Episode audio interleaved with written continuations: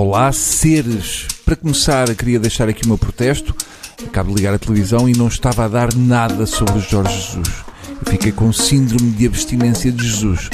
Jorge Jesus está para o Brasil o que foi para Portugal a nova Gabriela. Só não fizeram parar o Parlamento. Eu vi brasileiros a dizer que davam uma parte importante do corpo a Jesus. E não era a alma, era mais abaixo.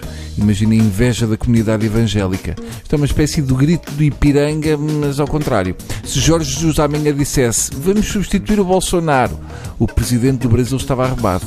E se calhar o nosso também. Imagino que este ano o Carnaval Brasileiro vai ter carros alegóricos dedicados a Jorge Jesus. Acabou o meu amigo Charlie Brown. Vamos ouvir todos a cantar Ei meu amigo Charles Jesus. É o fim daqueles que dizem que o novo acordo ortográfico dá cabo da língua portuguesa. Partir de agora, os brasileiros escrevem segunda língua de Jorge Jesus.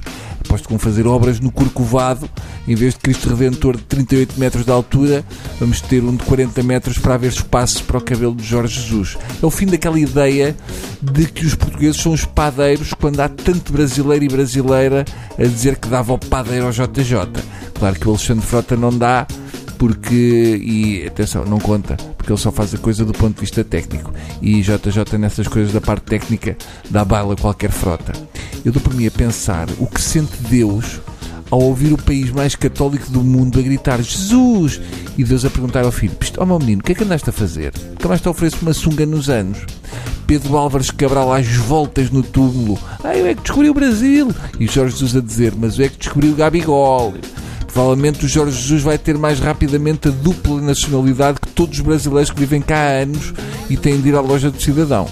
Imaginem se Jorge Jesus chamasse Jorge Maomé. A bronca que era ver milhões de brasileiros gritar por Maomé.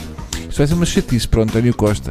Em vez de chamar ao centeno Cristiano Ronaldo das Finanças, vai ter de chamar o Jorge Jesus das Finanças. O meu receio é que esta vitória sobre o maior clube argentino nos faça entrar numa espécie de guerra das Malvinas. Os argentinos podem não nos perdoar isto, hein? e nós não temos uma dama de ferro, temos um presidente que é uma dama de lítio. Nosso presidente põe a hipótese de condecorar Jorge Jesus. Uma coisa é certa, Marcelo Rebelo de Sousa foi quem mais fez pela produtividade da malta que faz condecorações. Tanto condecora quem supostamente tirou um bebê do lixo, como quem envia para o lixo a maioria dos treinadores brasileiros. Mas Marcelo foi dos poucos presidentes que foi à cerimónia da eleição de Bolsonaro como presidente do Brasil. Agora também tem que se aguentar. Uh, no fundo, Jorge Jesus conseguiu o que se colar e não chegou a conseguir, por mais de 4 milhões de bandeiras portuguesas nas janelas. Nunca Jesus foi tão popular. Eu imagino que Deus diga a JC: sai lá do lugar sentado à esquerda do pai, porque agora esta cadeira é do JJ. Até amanhã, mas atenção, só se JJ quiser.